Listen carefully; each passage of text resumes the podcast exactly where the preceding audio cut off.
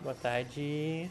Boa tarde. Nome, por gentileza? Jéssica Correia, Idade? 34. Qual o seu signo? Escorpião, bem. Redes sociais? G-J-E Correia 86. Feito. Qual a sua ocupação, Jéssica? Eu sou publicitária, trabalho como analista de marketing e agora, atualmente, estou iniciando minha carreira de escritora. Qual que é a sua origem? São Leopoldo, Rio Grande do Sul. Ok. E me confirma também o destino da sua reserva? Paris, anos 20. Perfeito. Tô vendo aqui, 1926, confere? Exatamente. Perfeito. Qual o motivo da viagem? Paixão pelo local e, como eu já lhe falei, eu vivi nessa época e morri de overdose nesse período. Senhoras e senhores passageiros, sejam bem-vindos ao De Férias no Passado. Lembramos que esse é um podcast de turismo que usa da história para imaginar como seria passar uma semana em épocas anteriores à nossa. Meu nome é Renato Navas, hoje serei o seu guia temporal e desejo a todos uma ótima viagem.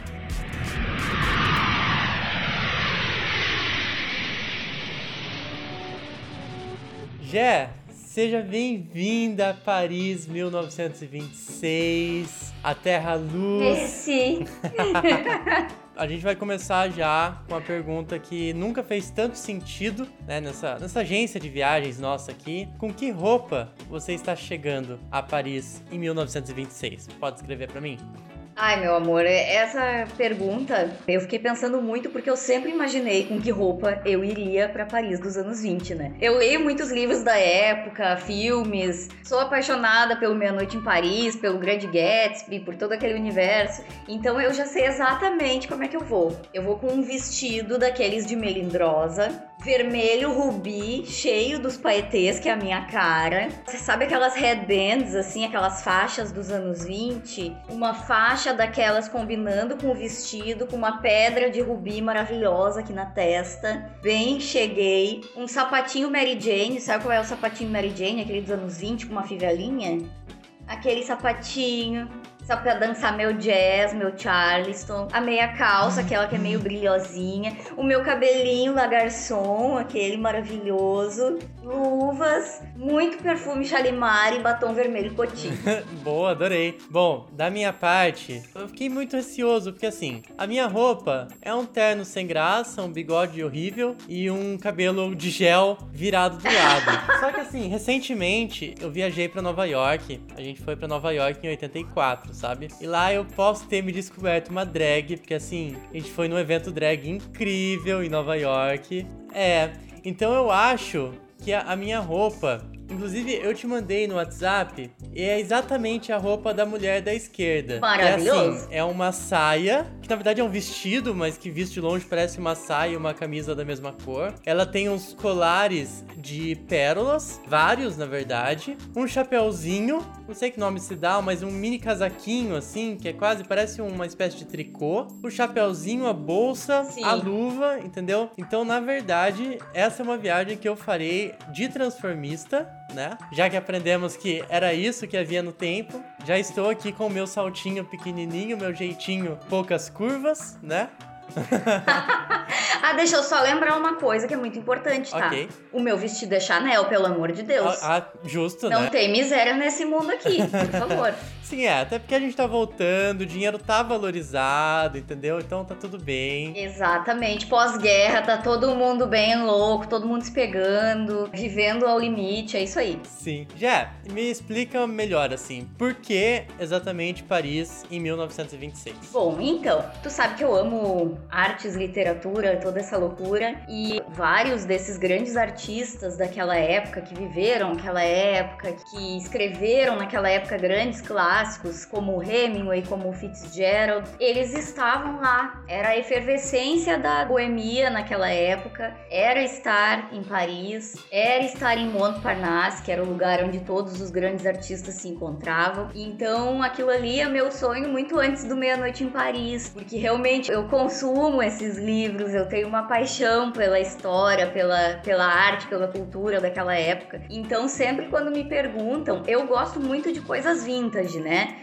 Que o vintage ali é de 1910 até 1960. Mas os anos 20, para mim, eu acho que eles foram muito especiais, até pela quebra de vários paradigmas, assim. As mulheres começaram a usar calça, a saia encurtou, elas cortaram os cabelos muito curtos, o que antes não acontecia. Então eu acho que foi uma grande quebra cultural e ao mesmo tempo, como disse Gertrude Stein, é a geração perdida, porque na verdade eles eram muito fora da casa, eles eram talvez muito mais modernos do que algumas pessoas que existem atualmente, que tu deve saber muito bem a quem eu tô me referindo. Então. É, o que não é tão difícil assim, né? Mas tudo bem. Exato. Então, tipo, eles eram muito mais vida louca do que as pessoas de atualmente, sabe? Eles trabalhavam de dia para gastar tudo de noite com bebida, com loucura, com jogo, com dança. Então era uma época muito louca, assim, é bem como eu falei também, era um pós-guerra, então tava todo mundo ali feliz por estar tá vivo, por ter sobrevivido. Eu acho que talvez a gente possa viver isso no pós-pandemia, talvez, espero que sim. E é por isso, assim, é uma época que eu sou muito apaixonada. Tenho paixão tanto pela música, pelo jazz, pela moda, pela dança. Meu Spotify, ele é eclético, assim como eu escuto Raça Negra, tem ali Josephine Baker tocando nos anos 20, sabe? Então é mais ou menos por aí. Eu até conversei com um amigo meu, especialmente falando sobre Paris, nos anos 20, ainda tem restícios da Belle Époque, que foi o grande efervescência de Paris, dos bordéis, dos cabarés e tudo mais. Mas Paris, ele até fez uma brincadeira que na França, eles criaram cinema, mas eles pouco se importavam com cinema, sabe? Tipo, Exato. a sensação que dá é que ah, a gente é tão foda em questão de arte e tudo mais, que tanto faz pra é. gente. É. A gente só vive o momento, vive la vie, sabe? Exato. Mas também eu acho que foi um grande berço de pessoas de vários outros países, né? Tinha Sim. muito americano lá, tinha espanhol, tinha uma galera. Eu acho que tinha muito isso também. Eles tinham sua própria cultura, óbvio, mas eles também sugaram muita coisa dessas pessoas que vieram, desses grandes gênios que vieram de outros lugares. Né? Exatamente. Né? Ô Jé, eu sempre brinco aqui, brinco não, na verdade é uma coisa muito séria, que a gente tem muito viajante clandestino que viaja com a gente, mas eles não estão vendo o que a gente tá vendo aqui, nesse momento que nós estamos aqui no estúdio do de férias, que é tudo em madeira, tá, gente? Entalhada, com muitos detalhes, porque a gente ainda gosta dessa coisa mais, mais detalhada dos anos 20, assim, entendeu? Tem alguns detalhes dourados por aqui também. Mas, Jé, pela janela, como você vê, o que você tá vendo aí de Paris em 1926? Então, eu tô na minha varandinha aqui na minha sacadinha, tá? E eu vejo, porque tá anoitecendo, tá? Então eu tô vendo aquelas luzes que começam nos, nos postezinhos ali, tá querendo chover, então as ruas estão molhadas, aquele pisinho de paralelepípedo, e ao longe eu consigo ver os cafés, já começando aquela movimentação noturna e o pessoal chegando. A galera já, já pronto pro fervo da noite. Exato. Essa época, bom, para contextualização histórica agora que eu acho que é importante para os nossos outros viajantes, a Europa sofreu de 1914 até 1918 a Primeira Guerra. Depois, em 1918, quando a guerra acaba, começa a gripe espanhola, que vai até 1920 mais ou menos. E aí assim, passou a gripe, você tem ali um período de paz e tranquilidade até 29, que é quando estoura a crise dos Estados Unidos, a crise econômica, que enfim, vai acabar ferrando com o mundo inteiro, né? E na sequência vem a Segunda Guerra e eu nem preciso falar muito do que acontece com a Europa na Segunda Guerra. Mas esse momento tá sendo um momento total de abstração, assim. Então, como a Gé até introduziu muito bem, a gente tá vivendo agora um momento onde a ciência tá florescendo, onde as, as pautas sociais estão nascendo de certa forma, né? Poxa, a gente ainda tá num mundo que tá se estabilizando nessa ideia não monárquica do século XIX, né? Então, enfim, o mundo ainda tá se estabilizando, ainda está se encontrando, as tecnologias ainda estão surgindo, Exato. tudo tá acontecendo muito rápido e os anos 20, de forma geral, são essa efervescência sem igual, assim, no mundo inteiro, na verdade, né? Tu tem, né, nos Estados Unidos você vai ter o, o jazz, tipo, bombando, é, aqui no Brasil, as origens do samba datam dessa época. Então, assim, é, é uma época realmente sem igual e que realmente seria incrível é, passar essas férias lá, porque, enfim, né?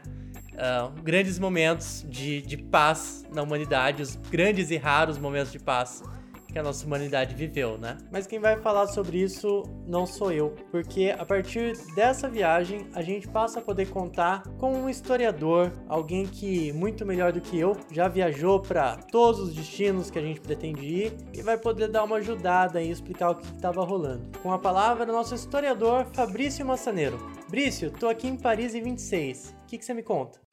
Fala Renato, França, meu, 1926, pá, que massa. Essa década é legal, é uma doideira, cara. Tal dos anos loucos, é conhecida aí pelo desenvolvimento econômico do pós-guerra, efervescência cultural, assim, ó, pegando pesado em todas as grandes cidades do mundo ocidental, cara. A Europa tava se reerguendo da Primeira Guerra Mundial, tinha todo um sentimento latente de perda, mágoa alavancada assim pelaquela galera da geração perdida, sabe? Pessoal que durante a adolescência e juventude participou dos conflitos da Grande Guerra, e retornaram para casa tudo destruído, então é a galera que botou a mão na massa, sabe? Que a década de 20 acaba se tornando uma década meio que revolucionária, principalmente na questão de valores, avanços tecnológicos e cultural. Cara, cultural, cultura. Nasceu jazz, a arte deco tava em ascensão total, popularização da sétima arte, cinema maravilhoso, sabe? Cara, os direitos das mulheres tiveram um crescimento bem, bem pontual nessa época, foi muito positivo, apesar de limitado, né? Mas positivo. E trabalhistas, né? Os trabalhistas estavam crescendo em toda a Europa, principalmente porque é a década depois da Revolução Russa, cara. A Revolução Camponesa, a Revolução do Proletariado, sabe? Que culminou no Estado comunista na União Soviética. Então toda a Europa tava com esse medo, sabe? De acontecer uma revolução socialista no seu país.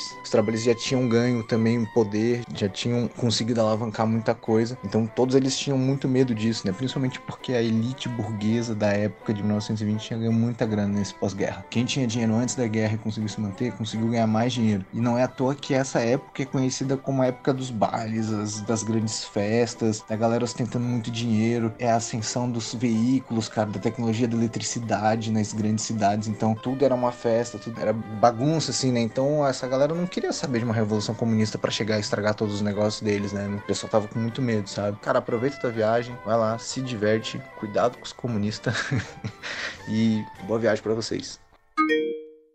Ô Jé, tem alguma coisa específica que você gostaria de fazer, aproveitando que a gente tá aqui em Paris, em 26? Tem muitas, mas eu vou tentar filtrar por aquela que sempre foi aqui. Eu quero saber de quase todas. Aproveita. Você tem 10 dias, tá? A gente ampliou. O pacote normalmente é uma semana, mas como a gente sabe que você é muito fã, a gente deu um jeitinho aqui de aumentar o pacote pra mais dias. O que você quer fazer? Tá. Vamos lá. Bom, como eu falei, tem essa região aí onde ficavam os grandes artistas, que era o Montparnasse lá. Até tem um livro, eu tenho esse livro em casa, depois até posso te mandar ele, que é sobre a Kiki, né? A Alice Prim, que ela era uma grande melindrosa dos cafés e ela dançava, e ela era maravilhosa. Ela era tipo eu, assim, né? Só que ela era dos anos 20. E ela transitava por esses cafés, ela tinha um caso tórrido com Man Ray, o fotógrafo da época, e ela acabou posando para grandes imagens dele. Então eu acredito que eu seria uma grande Kiki nessa época, com certeza, assim. E nas minhas férias tem um lugar em especial que com certeza seria o primeiro lugar que eu gostaria de ir. Me desculpem quem fala francês se eu falar errado, tá?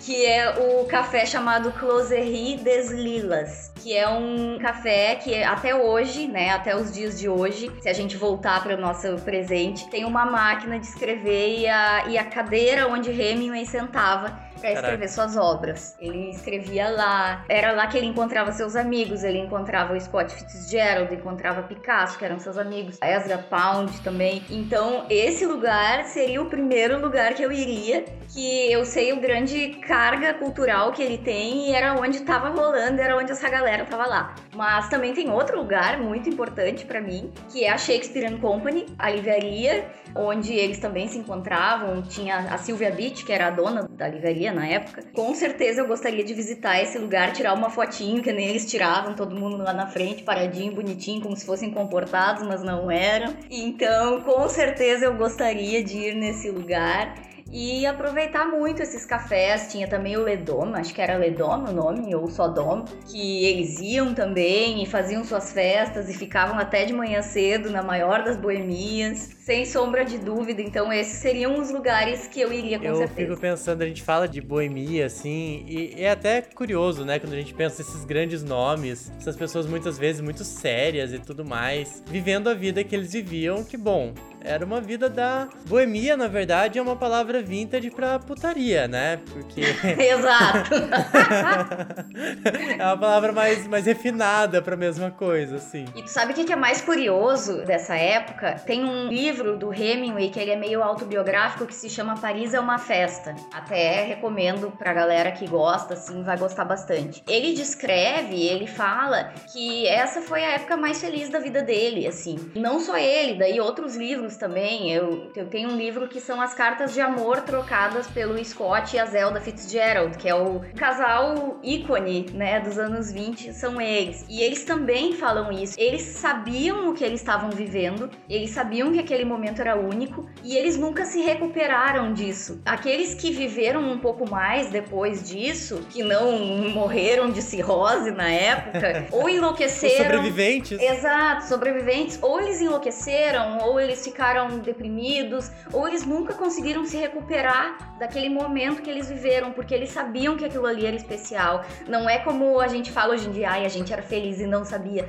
Não, eles sabiam e eles viviam isso intensamente e eles nunca conseguiram se recuperar daquele momento. Eles sempre souberam que aquilo ali era o ápice da vida deles. Então isso é muito interessante. A gente consegue fazer um link muito claro hoje, né? Agora que estamos passando já pelo nosso segundo ano indo, né, de pandemia e tudo mais. Agora a gente começa a ter uma perspectiva de melhora e de volta ao que era né, o normal, de certa forma. O ano passado, pelo menos eu, tive muito pensamento de, tá, mas e se não voltar? E se a nossa vida for isso agora? Porque essas pessoas que estavam ali nesses momentos aí da década de 20, quando começa a crise, na sequência a Segunda Guerra Mundial, que vai até 45, é um pedaço gigantesco da vida dessas pessoas que acabou. Hoje a gente reclama que não podia viajar, nessa época também não podia viajar, sabe? Nessa época você também não podia fazer um, várias coisas. Você também tinha a iminência da morte e uma forma muito mais cruel e, devastadora do que a gente tem agora, inclusive, né? O tempo todo ali. Então, eu penso muito nisso, assim, de lugares que essas pessoas foram e viram pela última vez porque foram bombardeados, foram destruídos. Bom, não que seja uma realidade muito distante para alguns países dos tempos de 2021, mas ainda assim, sabe, de como que isso conversa com o momento que a gente tá vivendo, até para dar alguns aprendizados, assim, do como que a gente tem que aproveitar cada momento realmente intensamente, de como a gente tem que é valorizar é cada momento intensamente, de como que a, vida e a história, por consequência,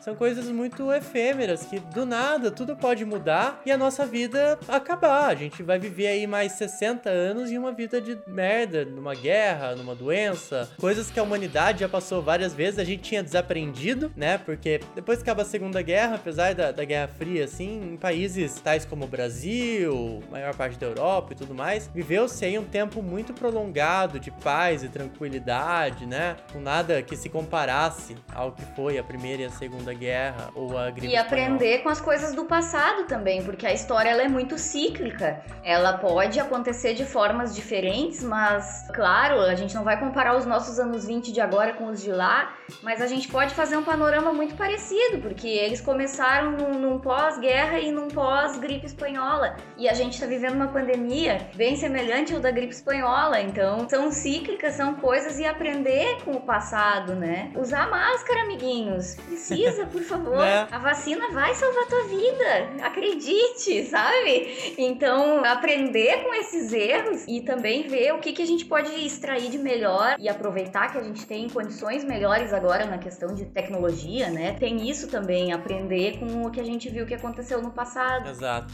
Ô, Gé, tu que é uma pessoa que conhece conhece muita gente, sabe? É muito, uma pessoa muito conhecida. Conhecida como as noites de Paris, nas noites de Paris. A gente conseguiu aqui uma reserva para você, pra um jantar chiquérrimo, assim, um restaurante chiquérrimo aqui em Paris. Ai, adoro. Que miséria comigo não rola, né, amigo? É.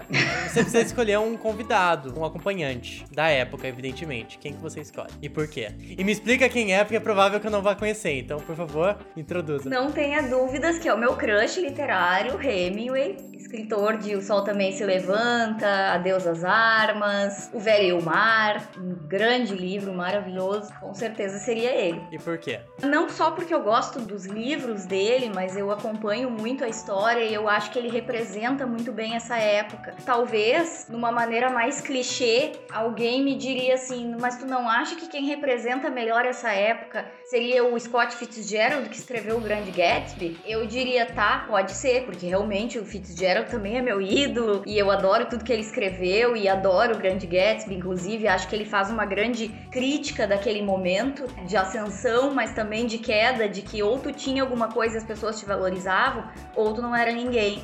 Claro, seria ele também, mas no meu coração diz que seria o Hemingway, porque eu acho que ele tem mais esse aspecto do boêmio, sabe? Da pessoa que escreve. Ele até tem uma frase muito conhecida que é escreva bêbado e edite sóbrio. Isso é uma frase muito famosa dele. Então eu acho que reflete muito bem essa época, sabe? Essa efervescência e esse pensamento que eles tinham de realmente. Até ele escreveu O Sol Também Se Levanta, que foi o primeiro livro dele que fez muito sucesso. Ele era um pobretão, sabe? Ele era pobre assim que nem eu, sabe? Pior até, porque as condições naquela época eram piores, né? De se conseguir alguma coisa e ele nessa época já era casado, então ele tinha uma esposa para sustentar, que naquela época ainda era dessa forma. Então ele era um pobretão, ele escrevia para botar dinheiro dentro de casa e para beber as pingas dele, sabe?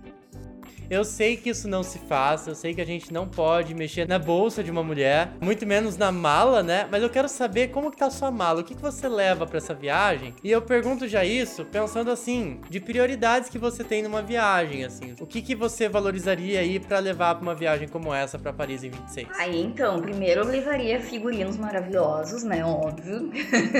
que eu não quero passar vergonha, né, amigo? Olha só, né? Tô lá no meio. Certamente vou levar uns engove, porque eu vou ficar muito muito bêbada na, na Paris, né? Você me conhece. Faz tráfico de engove, boba. Nossa, ia vender demais. Esse medicamento milagroso, meninos. Mas o remédio é do futuro. Mas eu também tenho uma questão que eu sempre penso, que assim, é bem como tu falou, era uma nuvem de fumaça, né? Principalmente nos bares onde tocava jazz e tal aquela fumaça clássica que a gente vê nos filmes e tal, aquilo ali era real. Até se tu pegar vídeos que tem no YouTube daquela época, dos bailes e tal, na época até que não podia beber lá nos Estados Unidos, daí não falando na França, mas nos Estados Unidos, quando tinha proibição, aqueles bares clandestinos e tal, tinha muita fumaça, tinha muito cigarro e eu sou uma pessoa alérgica. Então, amigo, apesar de eu levar o meu engove, eu ia ter que levar o meu Alegra.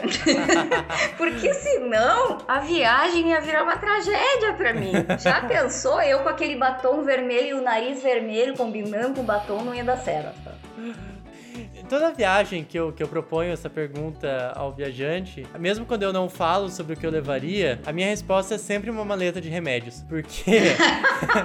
como que é viver num tempo que não tem ali um, um remedinho para não gorfar? Um remedinho para não morrer? para não. para se você cortar o dedo, ele não inflamar e você perder o dedo em uma semana, sabe? Um antibiótico. Pois é, eles até tinham algumas saídas, por exemplo, como eles tinham muitas ressacas, eu sei que eles tomavam daí no outro dia a água água com bicarbonato. É anos 20, mas já é século 20, né? Então uhum. eles já têm alguma coisa de ciência, assim. E eles tomavam muito pra, como antiácido, assim como um eno, né? Sim. Mas a gente sabe que quando bate a bad, não vai adiantar, né? Ainda mais eu, por exemplo, que tenho muita dor de cabeça. Se eu não tiver a minha Neusaldina líquida, meu filho, a minha vida acaba. Então, né? Seria uma das coisas que eu levaria também.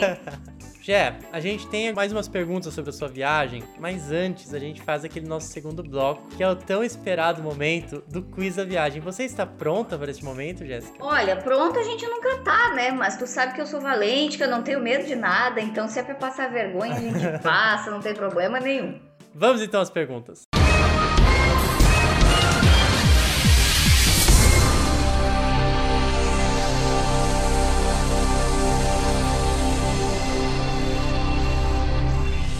Pergunta número 1. Um. Qual dessas personalidades históricas nasceu em 1926? Alternativa A: Elizabeth II.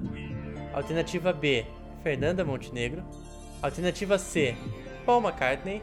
Ou alternativa D, Dercy Gonçalves? 26. Falou Fernanda Montenegro, Elizabeth, Paul McCartney. E Dercy Gonçalves. Eu sei, alguns nomes daí parece que já eram velhas em 26, mas não.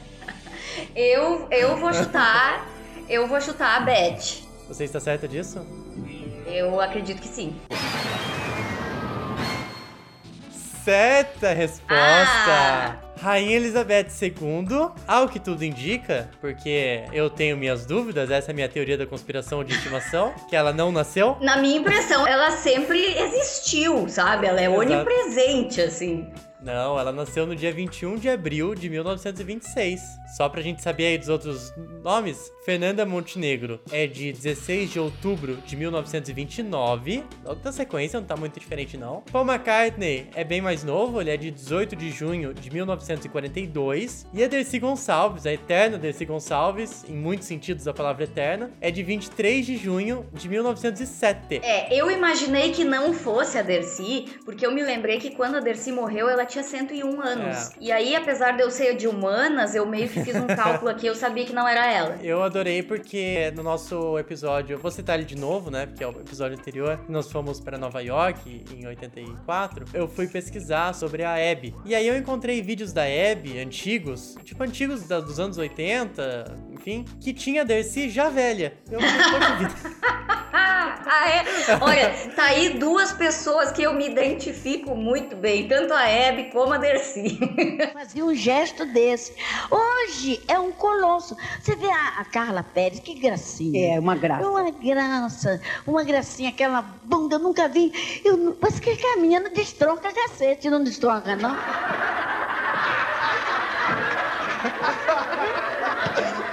Você acha perigoso, Darcy? Ela destronca, porque eu nunca vi mexer daquela maneira. Oh,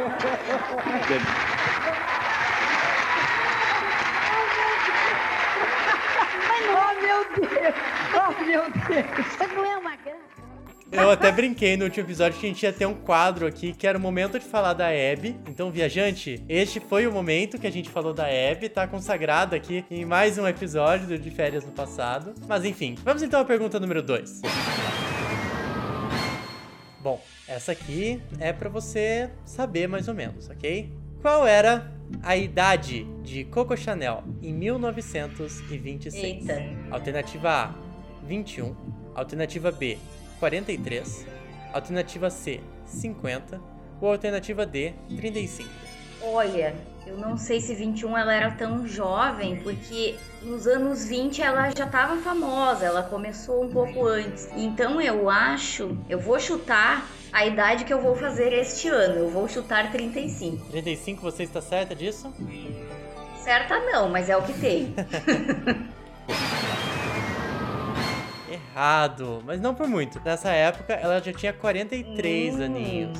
Bom, eu não preciso introduzir essa mulher, né, que todos conhecem, a grande estilista dos anos 20, inclusive é deste momento, né, que a gente tá falando. O mundo bebia muito de, de Coco Chanel. O meu vestido era de Coco Chanel, Vestido- inclusive, Eu, né? eu tô sentindo aqui o seu perfume, parece que também, né? Mas ela nasceu em 19 de agosto de 1883. Depois ela viria a falecer em 10 de janeiro de 71, em, em Paris, inclusive. E a Coco Chanel, eu acho ela tem um, um detalhe interessante, porque ela foi cancelada muito antes de ser modinha, né? Ela teve um caso com um notório nazista, e isso pegou muito mal pra ela depois, especialmente depois que a guerra acabou, né? E, enfim, é a, é a nossa Juliana Paz aqui dos anos 20, entendeu? Às vezes acontece, acontece com alguma frequência, né, meninos? Ai, nem todas são Marlene Dietrich, meu É. bem. Aquela lá era maravilhosa. Exato, mas assim, o legado que essa mulher deixou, em questão de estilo, em questão de. O próprio corte curto no cabelo, né? Hoje conhecido como Chanel, é por conta dela, assim. Então, é uma personagem histórica complexa, como qualquer personagem histórico, mas que não tem um curso de moda, um assunto que se fale de moda e desse sentido, que passe batido por Coco Chanel, né? É um ícone, com certeza. Um ícone. Bom, vamos à nossa pergunta de número 3 agora. Agora vamos vir para Terras Tupiniquins um pouquinho. Jé, quem era o presidente do Brasil em 1926? Eita. Alternativa A, José Sarney. Não, tô brincando. Alternativa A. Washington Luiz. Alternativa B, Getúlio Vargas. Alternativa C, Arthur da Silva Bernardes. Ou alternativa D, Epitácio Pessoa. Bom, seja quem for, era melhor do que a gente tem hoje, né? Mas É, é, o Getúlio eu sei que não era. Qual é o terceiro que tu falou? Arthur Bernardes. Arthur da Silva Bernardes. E o quarto era Epitácio Pessoa, né? Isso aí. O primeiro, Washington Luiz. Olha, bem chute, tá? Desculpa aí, pessoal. eu- eu- essa aula de história eu acho que eu não fui. Eu, eu devia estar pelos corredores lá da escola. eu vou de Epitácio Pessoa. Alternativa D, Epitácio Pessoa. Isso. Nem sei quem é. Errada!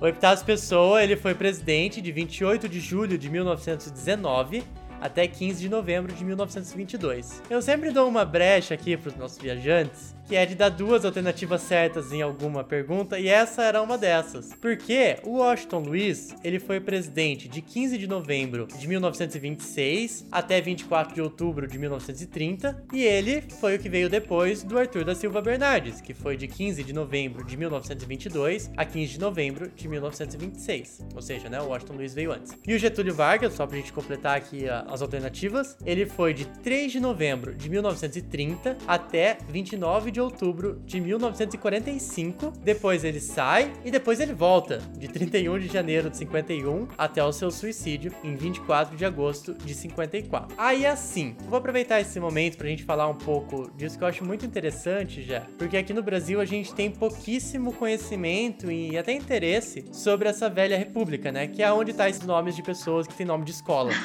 Nome de rua. Nome de rua, nome de escola, né? Todo mundo já ouviu falar em Epitácio Pessoa, em Arthur Bernardes, em Washington Luiz. O Getúlio é ainda mais famoso, mas os outros fica uma coisa muito aberta, assim, porque neste momento do que é chamada da Velha República, que basicamente é antes do, do Getúlio, você tem um nome pior do que o outro, assim, sabe? Inclusive, eu quero recomendar aqui: esse podcast não é um podcast de história, eu gosto de deixar isso claro. Esse é um podcast de viagem, ok? Quem quiser saber de história, tem um excelente podcast de história, que é o História no Cast, que eles têm um episódio só falando sobre as curiosidades sobre esses presidentes da República Velha, que na prática eram generais ou pessoas indicadas, a maioria deles não tinha a menor qualificação, muitos deles eram famosos por serem notórios idiotas que falavam, tipo, absurdos pra imprensa, muito diferente do que aconteceu. Tipo 2021, assim, né? Nenhum paralelo com o que acontece hoje, completamente diferente, entendeu?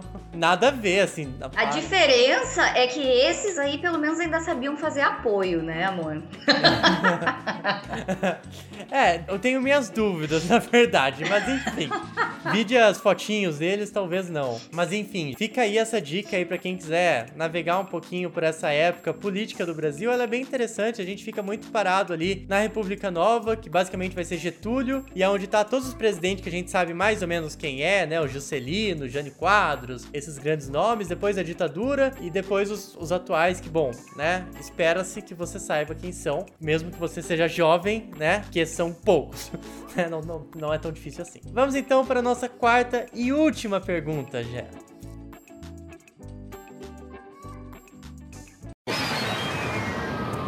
Você gosta de desenho, Gé? Qual é a sua relação com animação? Ah, eu gosto. Até faz um tempinho já que eu não assisto alguma coisa, mas eu gosto de desenho. Sempre gostei, desde criança, claro. Os desenhos da minha época ali, Cavalo de Fogo, esses desenhos assim. Mas Sim. sim, gosto. Vide os seus planos para 26, imagino que você tenha ficado mais na bebida e não tenha nem ligado a televisão, muito menos para ver desenho, mas qual desses desenhos animados já existia em 1926? Alternativa A, Popeye. Alternativa B, Mickey Mouse. Alternativa C, Pica-Pau. Ou alternativa D, Gato Félix. tô tentando lembrar. Qual é o último mesmo? Gato, Gato Félix. Félix, né? É. Mas se tu tivesse perguntado da Betty Boop, eu sabia até quem, quem ela foi inspirada. Eu não ia dar, eu não ia dar esse mole, né? tu Jéssica? saberia, né? Tu saberia que eu ia saber. É, claro que não. Eu vou no, no, no Félix. Vamos de Matheus Solano. Você está certa, Jéssica. E com isso, antes de eu falar um pouco mais sobre o assunto, você se torna o nosso número um no nosso ranking. Porque agora todos os outros convidados acertaram apenas uma. Você foi a primeira a acertar duas. Eu esperava, quando eu tive a ideia do quiz, que as pessoas fossem ir melhor. Talvez. Mas é o que a gente tem. Não é minha culpa que eu só tenho amigo burro. A gente vai. Vou ter que começar a qualificar os meus convidados.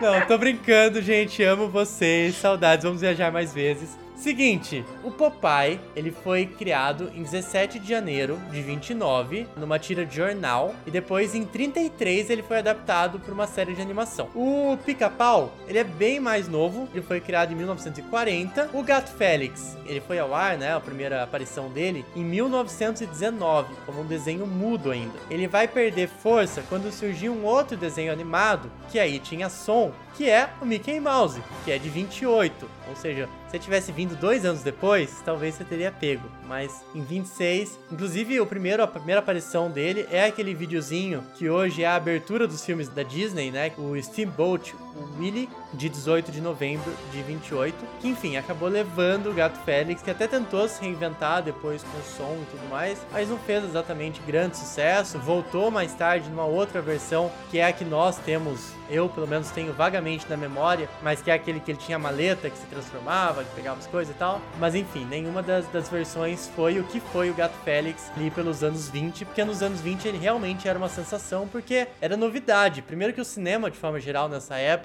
era novidade, né? A animação, então, essa possibilidade de você ter uma coisa animada, mais ainda. E o Gato Félix foi o primeiro caso de uma animação que conseguiu extrapolar tudo isso e ser uma animação que fizesse sucesso ainda nessa época. Porque claro que existiam os experimentos e tudo mais, a gente tá falando de uma época onde o cinema ainda era muito experimental, né? Tá falando dos primeiros filmes do Chaplin, por exemplo. Eu fui pesquisar, porque eu sempre gosto de trazer filme aqui pro quiz, e quando você pesquisa por filmes de 1926, são aquelas capas pintadas à mão de filmes que eu nunca vi na vida. Exato. E tinha grandes estrelas, tipo Clara Bow, Gloria Swanson, maravilhosas. Mas, tipo, são pessoas que com o tempo acabaram sendo um pouco esquecidas, assim. E tinha atores do cinema mudo que, quando passou pro sonoro, eles não conseguiram vingar. Eles eram grandes estrelas do cinema mudo, mas quando foi pro sonoro, a voz deles não dava certo, eles não decoravam falas. Porque realmente era uma, uma vibe completamente diferente, né?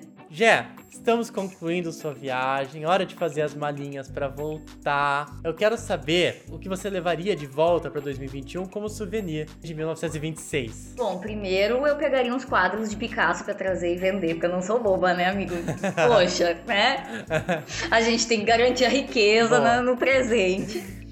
Mas uh, uma coisa que eu- até eu falei ante- anteriormente que eu queria muito, eu queria ter sido uma daquelas musas que posaram naquelas fotos maravilhosas que eles faziam. Porque eu acho que foi uma coisa muito quebra de paradigma, assim, tipo, aquela que na época tirar uma foto com uma lingerie, aquilo era a pornografia da época. Meu Deus, coisa feia. Eu adoraria ter sido uma musa de Man Ray, posar pra ele e trazer um retrato meu, maravilhosa daquela época, com certeza. Além disso, se eu pudesse trazer mais coisa, óbvio, algum original. Aproveita que assim, a gente não tem. A alfândega não existe ainda, a gente tá vendo se vai rolar, mas por enquanto pode trazer. Aí, ó, algum original que eu pudesse trazer desses autores que eu gosto muito, porque que eu me lembre, o Grande Gatsby, que foi o livro do Fitzgerald, foi escrito em 25, ele foi lançado em 25, então ele já estaria pronto, mas de repente eu poderia, se eu fizesse amizade ali com a galera, conseguir um original, né? Ou então um do Sol Também Se Levanta, que é o do Hemingway, que eu acho que também foi 25, início de 26, algo assim. Então trazer algum desses. Pede um, um rascunho, igual a. A Miranda, que pediu do Harry Potter lá. É, pede um rascunho. Já pensou Que voltar? básico. Ah, esse sabe esse clássico? Eu tenho um rascunho em casa que eu ganhei diretamente do autor, sabe? Exatamente, algo assim, sabe? Algo que tivesse essa carga não só cultural, mas emocional pra mim, assim, também. Com certeza seria algo nesse sentido. Total. E Jé, você. Uma coisa que a gente sempre pergunta quando vai viajar pra um lugar é se a gente moraria naquele lugar. Você moraria aqui em 1926, em Paris? Tu sabe que quando tu fez essa pergunta lá pro menino da primeira viagem, eu fiquei já pensando, né? Porque até no, no filme Aquele Meia-Noite em Paris, não sei se tu já assistiu, ele fala, né? Ele diz que a gente sempre acha que a época que a gente vive não é a melhor. Então tu tem essa síndrome da era de ouro que tu sempre espera que outra seja mais legal. Mas ao mesmo tempo, o que eu percebo é que, claro, ia ser um abismo eu sair do século 21 e ir pro início do século 20, onde não existe absolutamente nada ainda. O telefone tá começando, as residências estão começando a ter, os carros estão começando a aparecer só para quem tem dinheiro. Então, seria uma coisa assim muito difícil, mas ao mesmo tempo, a gente vê essas pessoas que viveram naquela época e que não viveram muito, e aí fica uma grande pergunta: o que, que é viver bem? Viver bem é viver até, até os 100 anos ou viver até os 50 loucamente, sabe? Porque eu acho que se eu ficasse lá, eu não ia durar muito, mas talvez eu teria sido muito mais feliz do que agora, entendeu? E aí eu peço uma licença dentro da minha viagem, se eu pudesse fazer isso, em critério de salvar a humanidade, de ir num país vizinho e matar uma certa pessoa, porque aí a gente não teria a Segunda Guerra. Ai, mas sabe que esse daí, uma vez eu tava lendo a respeito, é um movimento que eles falam que matar Hitler não ia adiantar exatamente, porque tinham outros babacas no mundo, né? E a gente vê como que eles vêm em grupo, né? A gente viu, eu tava até comentando com uma amiga esses dias, em 2019, por exemplo, a gente tinha um babaca aqui, um dos Estados Unidos, um na Inglaterra, que não tinha nada a ver. Não são filhos da mesma puta, mas são, assim, sabe? Então, não sei se adiantaria, mas valorizo a sua ideia, a sua ida. Pode ir, fique à vontade. Não se esqueça que facadas tem que enfiar e girar, porque senão não adianta. Enfim, conhecimentos do futuro para você. Bom, encerramos aqui nossa viagem. Queria que você dissesse como foi sua viagem, como foi para você. Ah, eu adorei, até porque eu acho que mexe muito com essa coisa que a gente tem imaginária, assim, do sonho, né? Eu e o, o locutor aqui que vos fala, nós somos muito amigos, nós trabalhamos juntos. Então ele sabe muito bem que eu tenho essa mente imaginativa, que eu tô sempre pensando em outras coisas, em outros mundos. Então eu acho muito legal a gente incentivar isso, porque a gente tá passando por uma fase tão difícil, tão complicada e de se limitar a algumas coisas, de não ver pessoas que a gente ama, que a gente tá com saudade. E de repente fazer uma viagem dessas, ela até te descarrega um pouco, ela te, né? Ela te faz feliz, te faz pensar em, em coisas que a gente não tá podendo viver. E claro, eu não vou viajar no tempo quando a pandemia acabar, mas por exemplo, eu vou poder ver meus pais, que eu não, não vejo desde o ano passado. Então eu acho que isso ajuda também, é, é muito legal, assim, gostei muito de participar e de te rever, te reencontrar, ainda que virtualmente, né? Ah, eu também adorei. Bom, estamos aqui com uma autora, uma autora, querida, eu sou autora. tu quer falar um pouco do seu livro que tu tá, pra, que tá escrevendo? Lançado, mas em breve, mais ou menos daqui uns dois meses, eu acho que ele já vai estar tá lançado, porque ele tá em processo de produção. Essa semana mesmo eu fechei a capa dele. Ele não tem nada a ver com os anos 20, tá, pessoal? Ele é uma, uma comédia romântica, assim, bem Bridget Jones, que se passa nos tempos atuais, mas ao mesmo tempo ele é bem bacana, assim, uma, uma comédia leve. Eu procurei escrever, porque na verdade, assim, sendo bem sincera para vocês, eu sonhei com uma história, acordei e escrevi. Então, ele é uma, uma comédia romântica, uma coisa leve, mas que ao mesmo tempo tem uns temas bem atuais, bem polêmicos sobre preconceito, sobre a realidade da mulher moderna, de como ela é vista na sociedade. Fica aí o convite para quem quiser conhecer. Daqui a alguns meses está sendo lançado pela Dialética o livro Bate e Volta, que é o meu. Show, Bate e Volta. Por onde que a gente encontra? Vai estar disponível nas melhores livrarias? É isso? Como funciona? Melhores livrarias, melhores plataformas, vai estar disponível em todos os locais possíveis. Inclusive na versão audiobook. Nossa, perfeito, perfeito. Jé, muito obrigado por viajar conosco. Queridos viajantes, de forma geral, a de férias no passado agradece a sua preferência. E no próximo episódio. Todo mundo sabe, eu sou assumidamente gay. E como Timóteo também é, né? Como ela também não é. Não sou, não. Ah, não? Não sou, não. Nossa, então eu falei. não sou, não.